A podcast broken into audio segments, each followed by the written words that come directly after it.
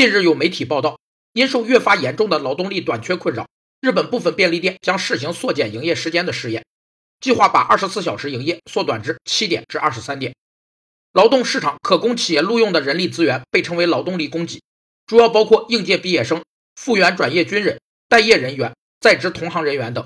而劳动力供给量变动对工资率变动的反应程度被称为劳动力供给弹性。企业的劳动力供给包括了内部和外部两种。内部供给一般来说是企业人力资源供给的主要部分，需要考虑人员的自然流失、内部流动和跳槽等。但是企业职位和岗位的空缺不可能完全通过内部供给解决，人员因各种主观和自然原因退出工作岗位是不可抗拒的规律，这就必然需要企业从外部不断补充人员，于是就产生了外部劳动力供给。据称，一家实施了十九小时营业制的全家便利店，由于人力成本减少了百分之十，在总销售额减少百分之五的情况下，收入不降反增。